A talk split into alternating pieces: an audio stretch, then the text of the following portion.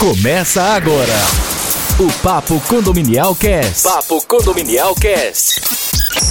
O podcast do portal papocondominial.com.br. Apresentação: Daniel Lima. Daniel Lima. Um oferecimento de Porter do Brasil, Cicobi e Superlógica. Salve, salve, seguidores do Papo Condominial Cast. Saudações condominiais a todos.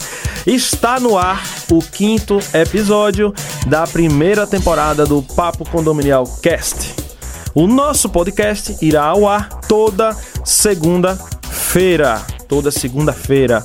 E se você está ouvindo esse podcast agora, você já está ouvindo por um dos agregadores ao, aos quais nós estamos. Se você tá aí, se você é do mundo do Apple, do iPhone, você deve estar tá ouvindo pelo iTunes ou o Apple Music. Nós estamos nesses dois agregadores. E se você é do mundo Android, então você pode ser que você esteja ouvindo pelo Google Podcast, que é a ferramenta mais nova de podcast do próprio Google, desenvolveu sua própria ferramenta, e o mais popular de todos, que com certeza em torno de 80% das pessoas estão ouvindo, que é o Spotify. E outro percentual também nos acompanham pelo Deezer. Então é muito simples ouvir o podcast do Papo, do Papo Condominial. Você vai abrir o seu agregador de podcast predileto, busca por Papo Condominial e lá você vai ouvir os nossos próprios episódios que toda segunda-feira vai ao ar, trazendo convidados ilustres falando, falando dos mais variados temas do mundo condominial, além de alguns programas de rádio que lá estão também, como por exemplo, Cadê o Síndico de Salvador, do Antônio Castro, tá lá no nosso Papo Condominial Cast, programa Viver Condomínio da Rádio Viver a Vida lá de Cuiabá, tem um programa novo, me perdoe agora, viu? Não tô lembrado o nome, o bom do podcast é isso que é natural, né, William? Não tem esse negócio, a gente esquece, mas a gente fala no ar, não tem problema não. Programa novo de Brasília tá entrando no ar e todos os programas de, de rádio do segmento condominial que produzam um bom conteúdo, desde já fica à disposição para mandar a gravação do programa que a gente vai publicar lá no Papo Condominial Cast. E antes de iniciarmos propriamente dito aí o quinto episódio desta primeira temporada, a gente sempre enfatiza para vocês que se você não ouviu o episódio 1, 2, 3 e 4, volte lá e escute. Lá tem uma descrição do que é que fala cada episódio, tá? No último episódio, que foi o quarto episódio, tivemos aqui o convidado, o engenheiro Ademir Bezerra, tá? Ele tem 14 anos de experiência, trabalha no mercado de Aracaju.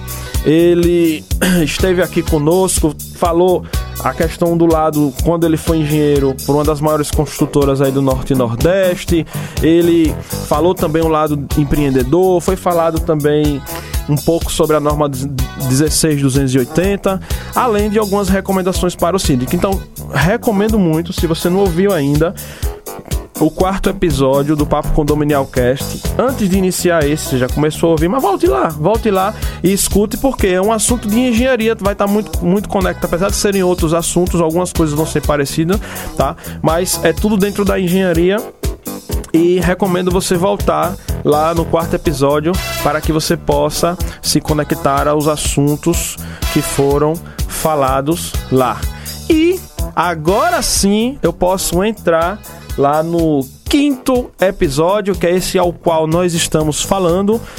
Estamos aqui hoje com um convidado que é extremamente ilustre. Ilustre porque é uma pessoa que é muito querida, ilustre porque é uma pessoa que representa muito para o nosso segmento.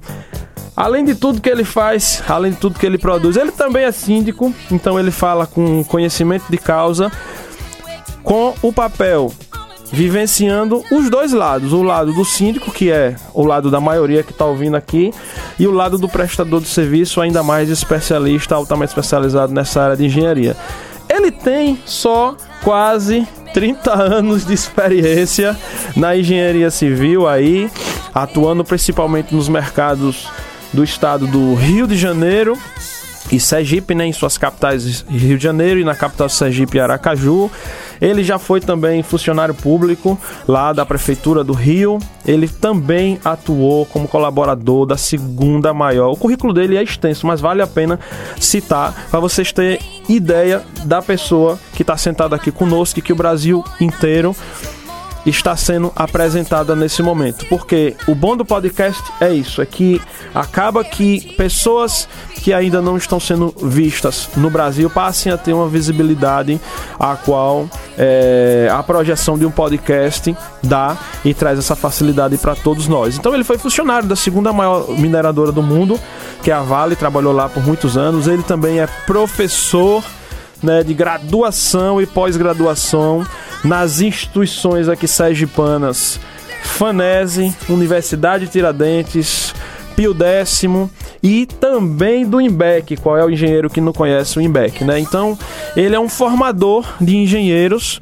e de especialistas na área de engenharia que está aqui conosco. Além disso, também membro permanente aí dessas das comissões de estudo das criações das normas regulamentadoras. Então, nesse momento, é, eu vou convidar o nosso querido amigo, mas antes dele falar, eu só preciso falar mais uma coisa. Ontem foi o aniversário dele, então eu quero antes da fala dele, desejar os parabéns, que Deus continue abençoando esse ser humano incrível que eu não tenho nem. Eu tô até me tremendo aqui de tanta alegria, de tanta felicidade, de ter a honra de ter uma pessoa nesse quilate, nesse nível, aqui conosco, no estúdio Digitrax, meu querido amigo Leonardo Medina. Parabéns e saudações condominiais aqui para todo o público do Papo Condominial. Ô Daniel, muito obrigado pela, pela homenagem. É um prazer estar aqui com todos vocês né, nesse, nesse dia de trabalho aqui, nesse podcast com, com um Papo Condominial. É, é um prazer muito grande, uma honra, uma satisfação de estar aqui com todos vocês. E a gente vai estar contribuindo com um pouquinho aqui do nosso conhecimento para ajudar todos os síndicos né, que estejam é, precisando de alguma orientação, de alguma informação. A gente vai estar aqui contribuindo um pouco com o nosso conhecimento. Que maravilha, meu amigo, que maravilha. Nós é, escolhemos, pessoal, alguns temas bastante interessantes para falar aqui na sobre a temática da engenharia, né? E você que está nos acompanhando nesse momento, você também pode mandar a sua dúvida antes de falar dos temas. Você pode mandar a sua dúvida para o nosso podcast que estaremos contando com a sua participação. Mande as sugestões de pauta. Se quiser mandar um áudio, mande também. Se quiser mandar por e-mail, mande. Acesse lá o portal papocondominial.com.br. Na página de contato você consegue encontrar todos os. No final do podcast eu vou estar tá reforçando o número, o e-mail. Mas nesse momento, se você já quiser acessar o site do Papo Condominial, vai lá na parte de contato, você consegue é, entrar em contato diretamente conosco, tá?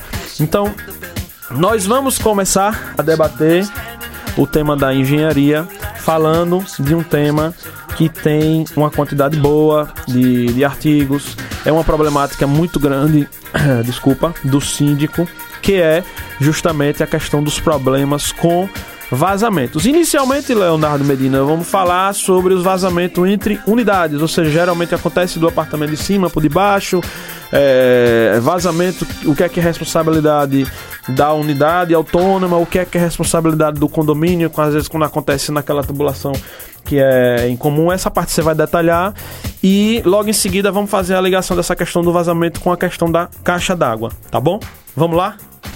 Ok, então, é, bom, quando o, o, condomínio, ele, o empreendimento é entregue certo. ao primeiro gestor condominial, é natural que no momento que o, o empreendimento comece a, a ser habitado, ele comece a entrar em uso e em decorrência dessas situações começam a aparecer o que a gente chama de vícios construtivos redibitórios, Sim. ou mais conhecidos como vícios ocultos, né?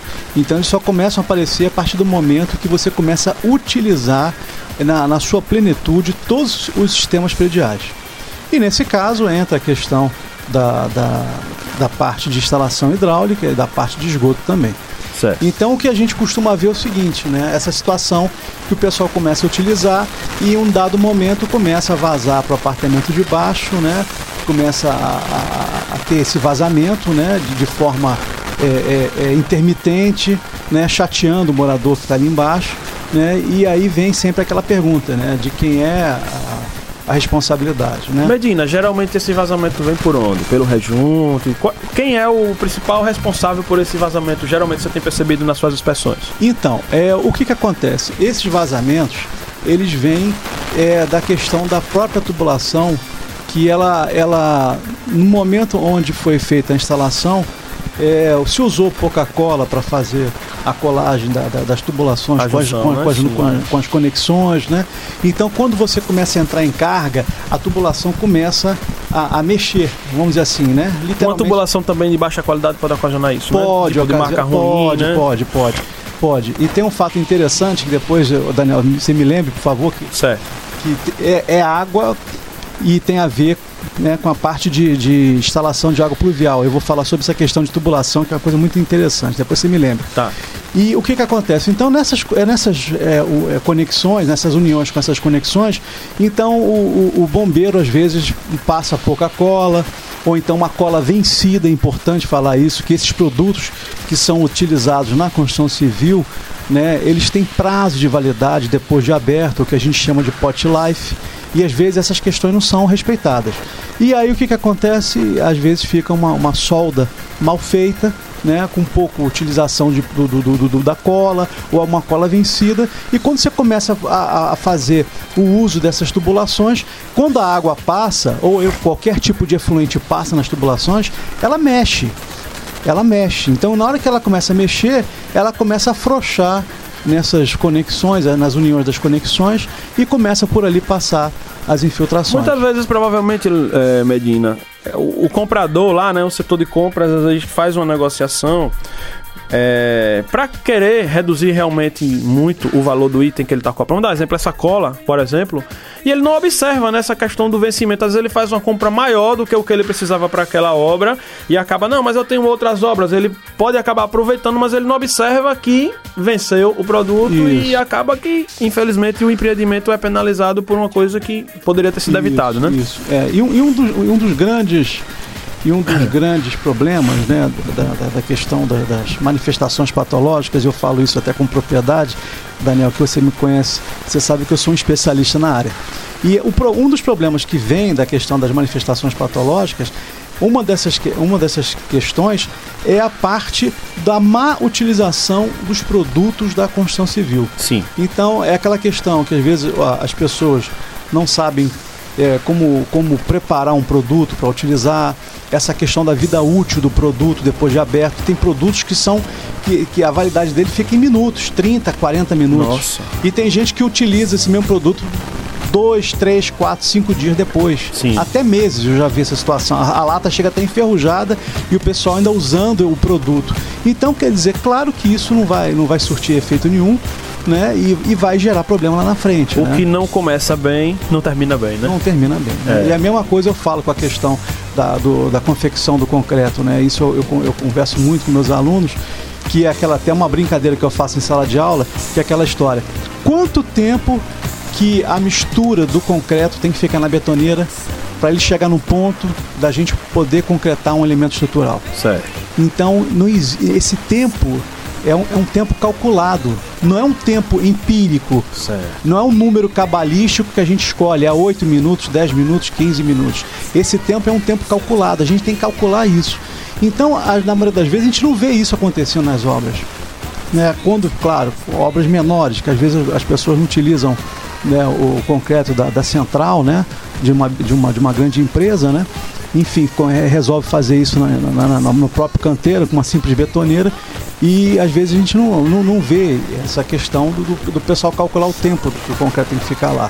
Né? Eu tenho visto isso muito nesses empreendimentos novos, horizontais, né? no caso aqui, né, a gente falando aqui no caso aqui de Aracaju, que fica aqui em outro município, né? Um município que vem crescendo muito com esses condomínios é, horizontais, né? Então a gente, a gente tem visitado esses condomínios e tem visto que o pessoal não, não faz cálculo nenhum, né? E vai fazendo de qualquer jeito e depois lá na frente começa a aparecer os problemas, entendeu, Daniel? Sim, sim.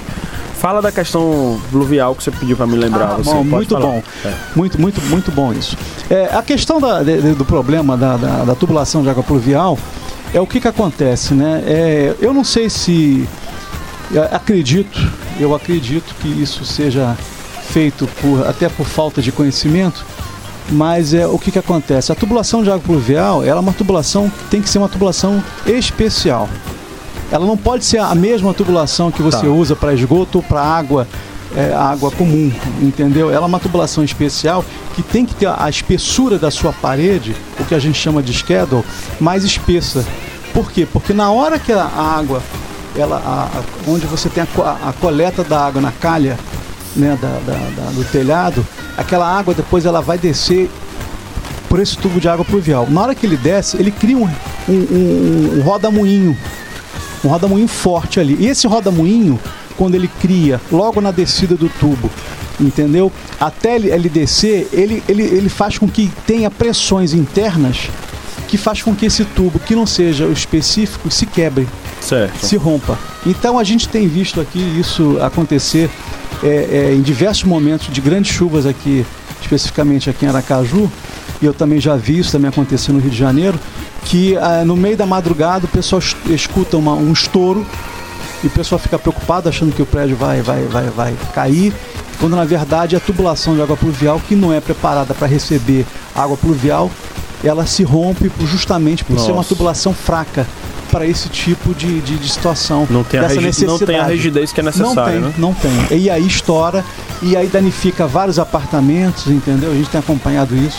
E outros problemas, vamos falar assim, que acabam acontecendo por tabela. Vou dar um exemplo muito prático que já vi acontecer em vários empreendimentos de um vazamento de uma unidade autônoma, às vezes ou por esquecimento ou por uma explosão, como você acabou de falar, de repente acabar vazando por elevador e danificar um equipamento caríssimo do elevador, né? Que pode acontecer também, né? Não, isso já foi, já foi aconteceu várias verificado. vezes, né, Léo? É, isso já é verificado, isso de diversas vezes acontece isso, entendeu?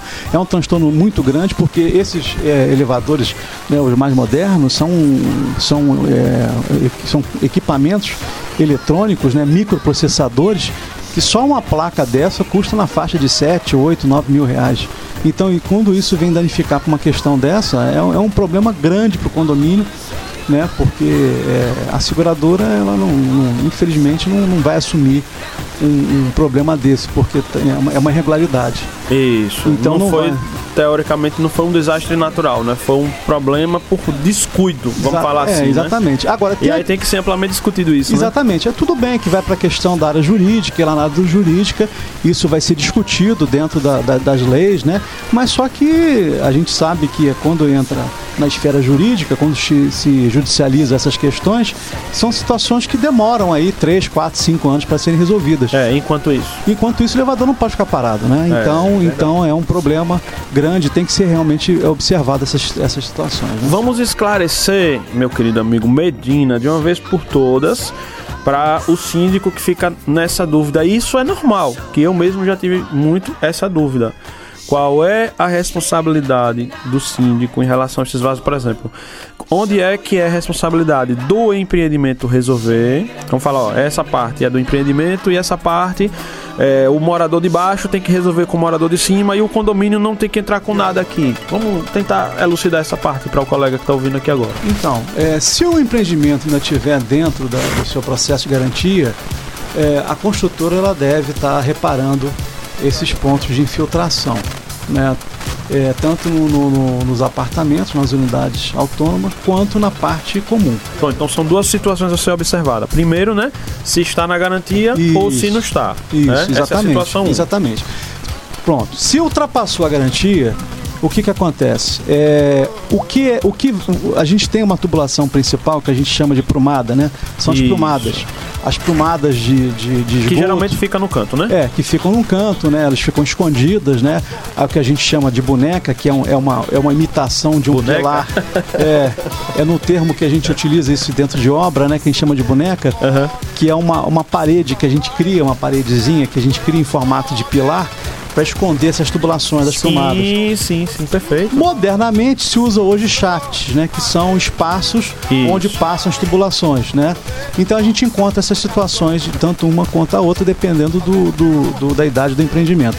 E aí o que, que acontece? Se for a, a infiltração nas prumadas, prumadas são partes comuns. Certo. Então isso faz- vai fazer parte do condomínio síndico assumir o conserto.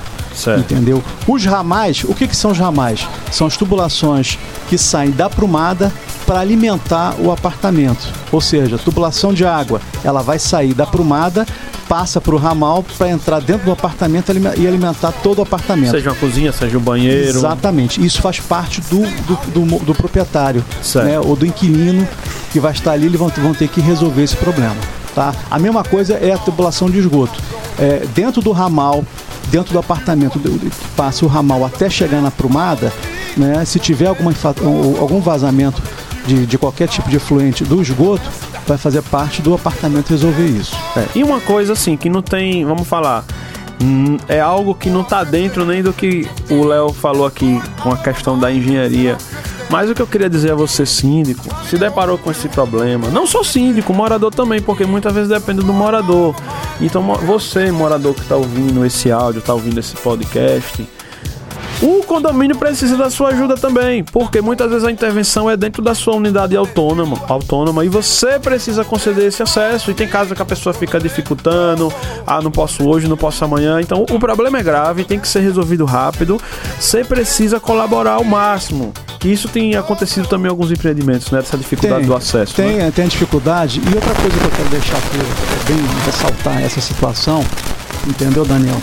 Porque quando a gente fala de infiltração, a infiltração ela vai muito mais do que aquele aspecto é, O visual? visual, né, de você estar molhando né, o, o, o teu ambiente embaixo, né, ou, ou- ou até né, assim danificando algum móvel, algum, Sim, sim, sim. ele vai muito mais do que isso. Por quê? Porque quando a água. Na verdade, quando você vai ver é que já tá.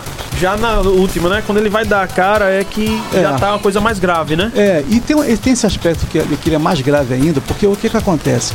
Se a água transpassar o concreto armado, o que, que acontece? A tendência dessa água, quando ela transpassa o concreto armado, quando ela infiltra pelo concreto armado, é retirar do concreto armado a, a segunda proteção da barra de aço. Então a barra de aço dentro do concreto ela possui duas proteções.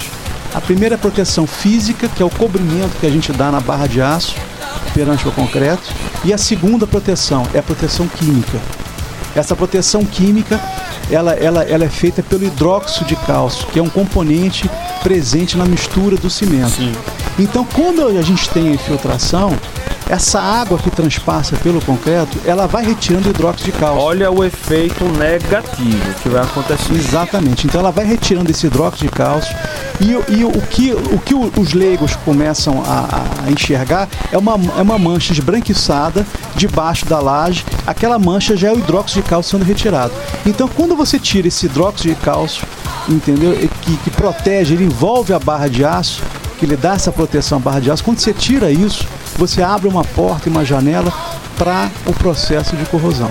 Perfeito. Então não é só aquele efeito estético, né, de, de você estar tendo a, a sua casa invadida pelaquela água infiltrada o tempo todo, mas é um problema que vai muito mais além do que isso. Já gera um problema de corrosão. É por isso que quando começar a ter infiltração, se iniciar o processo de filtração, e, é, as pessoas têm que agir de forma mais rápida possível, para que isso não fique se postergando e depois lá na frente a infiltração virar um problema de um problema de, de recuperação estrutural. Perfeito, perfeito, ouvinte do Papo Condominial. Você que tá ouvindo, você gostou desse tema, manda um. Se você quer um aprofundamento nesse assunto, manda uma mensagem pra gente, manda um e-mail, manda um, um áudio, tá? Manda um WhatsApp, se você se interessou, que a gente aprofunde esse tema, tá? Nesse momento vamos adentrar agora na segunda temática, a qual nós escolhemos, né, juntamente com o nosso querido Medina, para tratar, que é um assunto que ele está cada vez mais presente devido aos níveis dos empreendimentos que têm sido entregues, tá? A maioria dele sem envidraçamento. Então o tema é esse: envidraçamento de sacadas. O, o popular no mercado chama de reiki, né? Vamos falar um pouco sobre essa questão desse envidraçamento aí. É, o pessoal usa o nome de uma marca, de um, É. de um produto, né, pra, pra, pra classificar. É, isso acontece também com lâmina de aço, que é bombril, né? E diversos diversos outros produtos que às vezes as pessoas pegam aquela marca mais popular e, e batizam o produto como aquela marca, né? E essa questão de envidraçamento que eu venho sempre conversando com os síndicos, inclusive com os moradores, principalmente quando a gente faz, é, faz aberturas de, de, de assembleia, né? quando o empreendimento é entregue, quando a gente faz implantação dos empreendimentos e quando eu tenho oportunidade de sempre participar, eu sempre toco nessa tecla que o que, que, o que, que acontece? É, o síndico ele não pode somente, é, em uma assembleia, aprovar administrativamente a possibilidade do uso da- da- da- dessas cortinas de vidro. Tá? Ele pode até aprovar, mas isso não significa dizer que tecnicamente ele, po ele possa ser utilizado, possa ser usado em edificação. É necessário um trabalho preliminar que é essencial para isso, né? Exatamente. Então tem que ter uma prevenção com relação a isso. Então o que, que acontece? É, o, o, o que, que eu sempre é, sugiro aos síndicos? Bom, sendo um empreendimento novo, né, é importante que ele faça um documento para a construtora perguntando se aquele, aquele envidraçamento, aquela marca que ele vai utilizar, se aquilo ali pode ser utilizado nas varandas. Por quê? Por quê? Porque é, é, geralmente é, o- no cálculo estrutural, é, às vezes não é considerado essa carga adicional da estrutura. Até porque, por que, que não é considerado? Por um simples motivo. A norma vigente de cargas de, de- de- que são, que, são é, que a gente utiliza no cálculo estrutural, essa, essa norma vigente ela não possui essa carga de vidraçamento. Certo. É uma norma antiga, ainda vigente, e ela não possui essa carga de vidraçamento. E é uma carga de quê? Que ela, na época que foi feito, ela, ela estava ela- observando? Não, não, ela observava outras cargas. Tá. Mas a de vidraçamento especificamente Não contemplou. contemplou, porque não tinha Na época realmente não 20 tinha. atrás. Era, era Não verdade. Existia essa, essa situação. Isso. Então o que, que acontece? É, é, então, pelo cálculo estrutural normal, entendeu? O normal que eu falo, se você seguir a norma da BNT, você não vai ter encontrar essa carga. O calculista ele pode ir lá especificar uma carga ou até entrar em contato com o fornecedor, verificar qual é a carga atuante ali e fa- fazer as considerações dele no cálculo estrutural. Ele pode fazer isso por conta própria. Mas a norma não existe esse item na norma especificamente. Então o que, que acontece? A gente parte do pressuposto que não foi adicionada essa carga no cálculo estrutural. Então é por isso que é importante o síndico ele, ele entrar em contato com a construtora para perguntar à construtora se realmente foi, foi, foi é, evidenciado esse, essa carga lá. Para esses empreendimentos novos, seria de bom grado, vou, vou usar o termo bom grado, que lá naquele memorial descritivo do empreendimento, né, já viesse constando essa informação. Não seria interessante? Você já, já chegou a ver alguma vez? Você, não, essa construtora tal, claro, não precisa falar nome. Eu já vi em construtora X com essa informação que bastou o síndico abrir o manual, o memorial descritivo, tava lá. Você já viu, observou essa situação em algum empreendimento? Olha só, eu já vi, mas não significa dizer que se, que se tenha Que tava da. É, no cálculo estrutural. Então, por isso que a gente precisa, é, ou se ter a memória de cálculo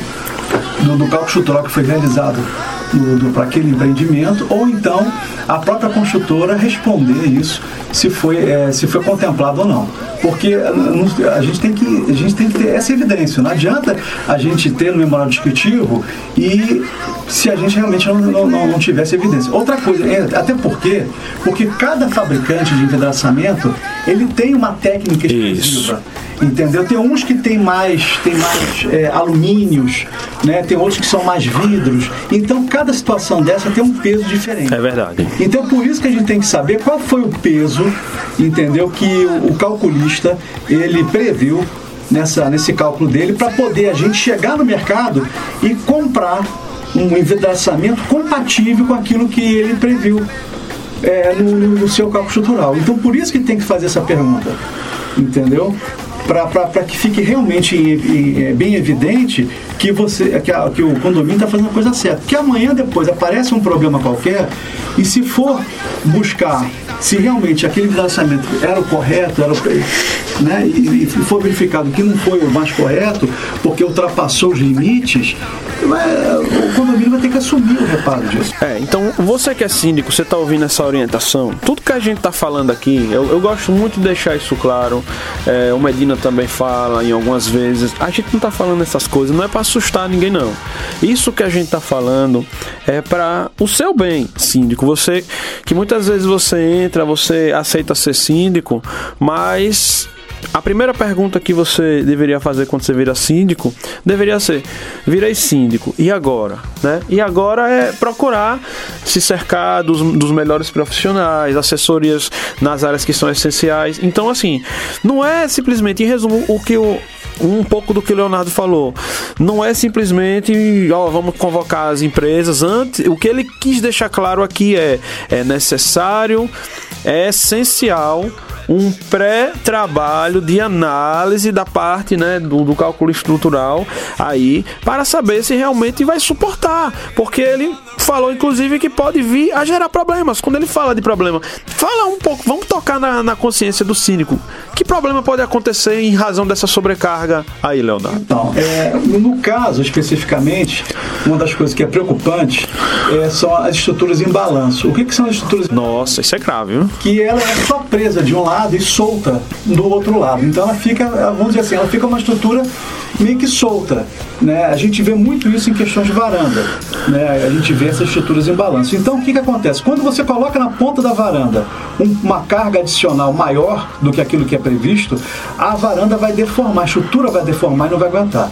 Inclusive nós temos um caso que foi muito, muito, muito difundido, muito conhecido no Rio de Janeiro, na Avenida Maracanã, quase em frente ao estádio Maracanã. Uhum onde uma senhora, ela gostava muito de plantas. Sim, eu ia falar das plantas, ótimo. Ela colocou diversos vasos de planta na borda de sua varanda.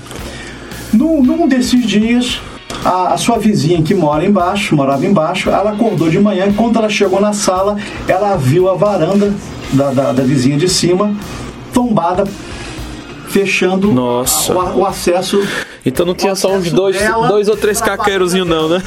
Então, isso aí é, é, é, muito conhecido esse caso. Inclusive, isso é temas de. Isso é foi um tema de um livro Sim. que foi editado falando sobre problemas é, estruturais, entendeu? Isso, isso, isso foi um exemplo clássico dessas situações. Então, por isso que realmente tem que ter um cuidado muito grande. Não é só aprovar administrativamente em Assembleia, mas tem que aprovar tecnicamente também.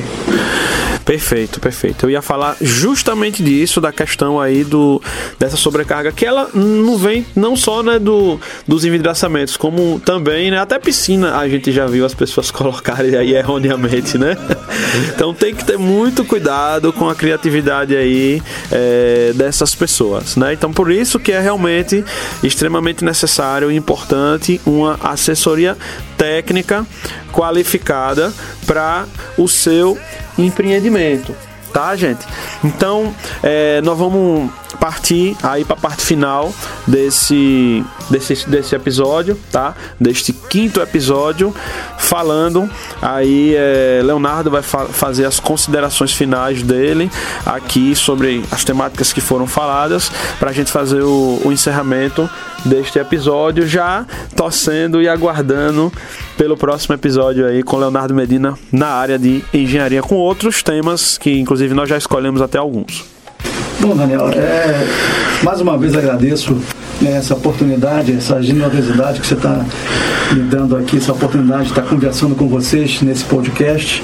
Para mim foi uma honra muito grande poder estar participando disso né, e poder estar contribuindo com um pouco do meu conhecimento, é, é, ajudando né, os nossos amigos síndicos em, em, vários, em várias temáticas que às vezes eles até estão passando por esses problemas Verdade. que a gente está conversando. Então isso para mim é muito gratificante a gente poder estar tá ajudando as pessoas. Né?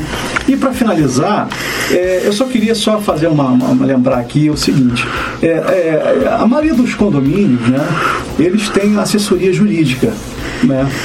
Eles já têm, eles contratam assessoria jurídica para poder é, resolver os mais diversos problemas é, dentro do condomínio. Verdade. E eu lembro que também é muito importante o condomínio ter uma assessoria técnica na parte de engenharia para poder justamente fazer o acompanhamento do dia a dia do empreendimento, porque no dia a dia vem aparecendo problemas e às vezes as pessoas vêm dando soluções é, que essas soluções às vezes em vez de melhorar, às vezes até pioram. Pioram e muito. É, pioram muito. Entendeu? Então é por isso é, é importante se ter uma assessoria técnica para acompanhar né, o condomínio, é como se fosse um, um, um, entre parênteses aqui, né, um médico, aquele médico que, que, visita o paciente que a gente tinha antigamente, né, que o médico uhum. em casa. Isso, isso, é, isso. É o papel do profissional engenheiro da área da, da, da, da patologia, das, das, construções, que é o, é o, profissional que entende desses assuntos de manifestações patológicas, de problemas de vícios construtivos, é de se ter uma assessoria técnica desse profissional é, é constantemente no, no, no condomínio para ajudar ao condomínio. Até porque, até porque a responsabilidade do síndico ela, ele é, ela é muito grande em prol de uma coisa que ele normalmente, a menos que não seja o caso, como o nosso próprio Leonardo Medina que aqui vos fala, que ele é síndico, então naturalmente ele tem o conhecimento técnico nesta área específica, mas isso não é o normal. O normal é eu que não sou engenheiro e a grande maioria não é engenheiro, é síndico, mas tem uma responsabilidade assim imensa e uma cobrança que recai sobre as nossas costas, tanto de maneira civil como criminalmente falando, mesmo se a gente ser especialista na área. Então, por isso que eu falo, é essencial essa assessoria técnica no seu empreendimento. E outra coisa que eu falo, olhe para o valor Veja bem, quando você recebe, isso, isso agora eu estou falando para qualquer área, qualquer produto e qualquer serviço. Você recebeu a proposta do serviço, você olhe para ele não como aquele valor é, X você pega aquele valor X, a dica que eu dou sempre é essa. Pega esse valor X, tem quantos são quantas unidades que eu tenho aqui no meu empreendimento? 100 unidades. Pega aquele valor X e divida por 100, porque muitas vezes você olha só para o valor final da proposta, mas não coloca na sua cabeça que aquele valor não é você que está pagando sozinho, é aquilo ali dividido por, por 100, o exemplo dado, né? E fica muito mais fácil de você compreender os custos e ver que, que aquele valor até tá, tá sendo barato na hora do rateio ali para aquelas para aquelas 100 pessoas, Medina. E só para finalizar aqui, lembrando que a responsabilidade do engenheiro ela é muito grande, porque você imagine só, você é, se responsabilizar por um empreendimento onde ali moram, é, se você pegar um empreendimento aí de, vamos fazer um número redondo, Sim. 50 unidades autônomas. Se a gente pegar que cada unidade autônoma mora em quatro pessoas, Sim. Né, olha só a quantidade de pessoas que, que vivem nesse empreendimento empreendimento. É. E o engenheiro se responsabilizar por todas essas vidas, né? Porque quando a gente vai fazer uma assessoria técnica, a gente vai se responsabilizando por todas essas vidas, mais a dos funcionários ali e mais dos visitantes que estão entrando ali para visitar parentes e amigos, né? Verdade. Então, a responsabilidade é muito grande, né? Às vezes as pessoas possam, podem até achar que o valor é, é um pouco até é um pouco alto, mas se for analisar pela questão da responsabilidade de você se responsabilizar por uma quantidade enorme de pessoas, é muito barato, é viu? Muito barato. É muito barato. É muito barato. Você veja uma, uma, uma consulta médica, é, né? Verdade. O, o médico está se responsabilizando só por você. É. E quando o engenheiro vai fazer um trabalho como esse, ele está se responsabilizando Verdade. Muito, muito boa, muito boa a sua comparação. Condomínios que são verdadeiras cidades. São maiores do que certos povoados e municípios Exato. de alguns estados, é verdade. A responsabilidade é muito grande.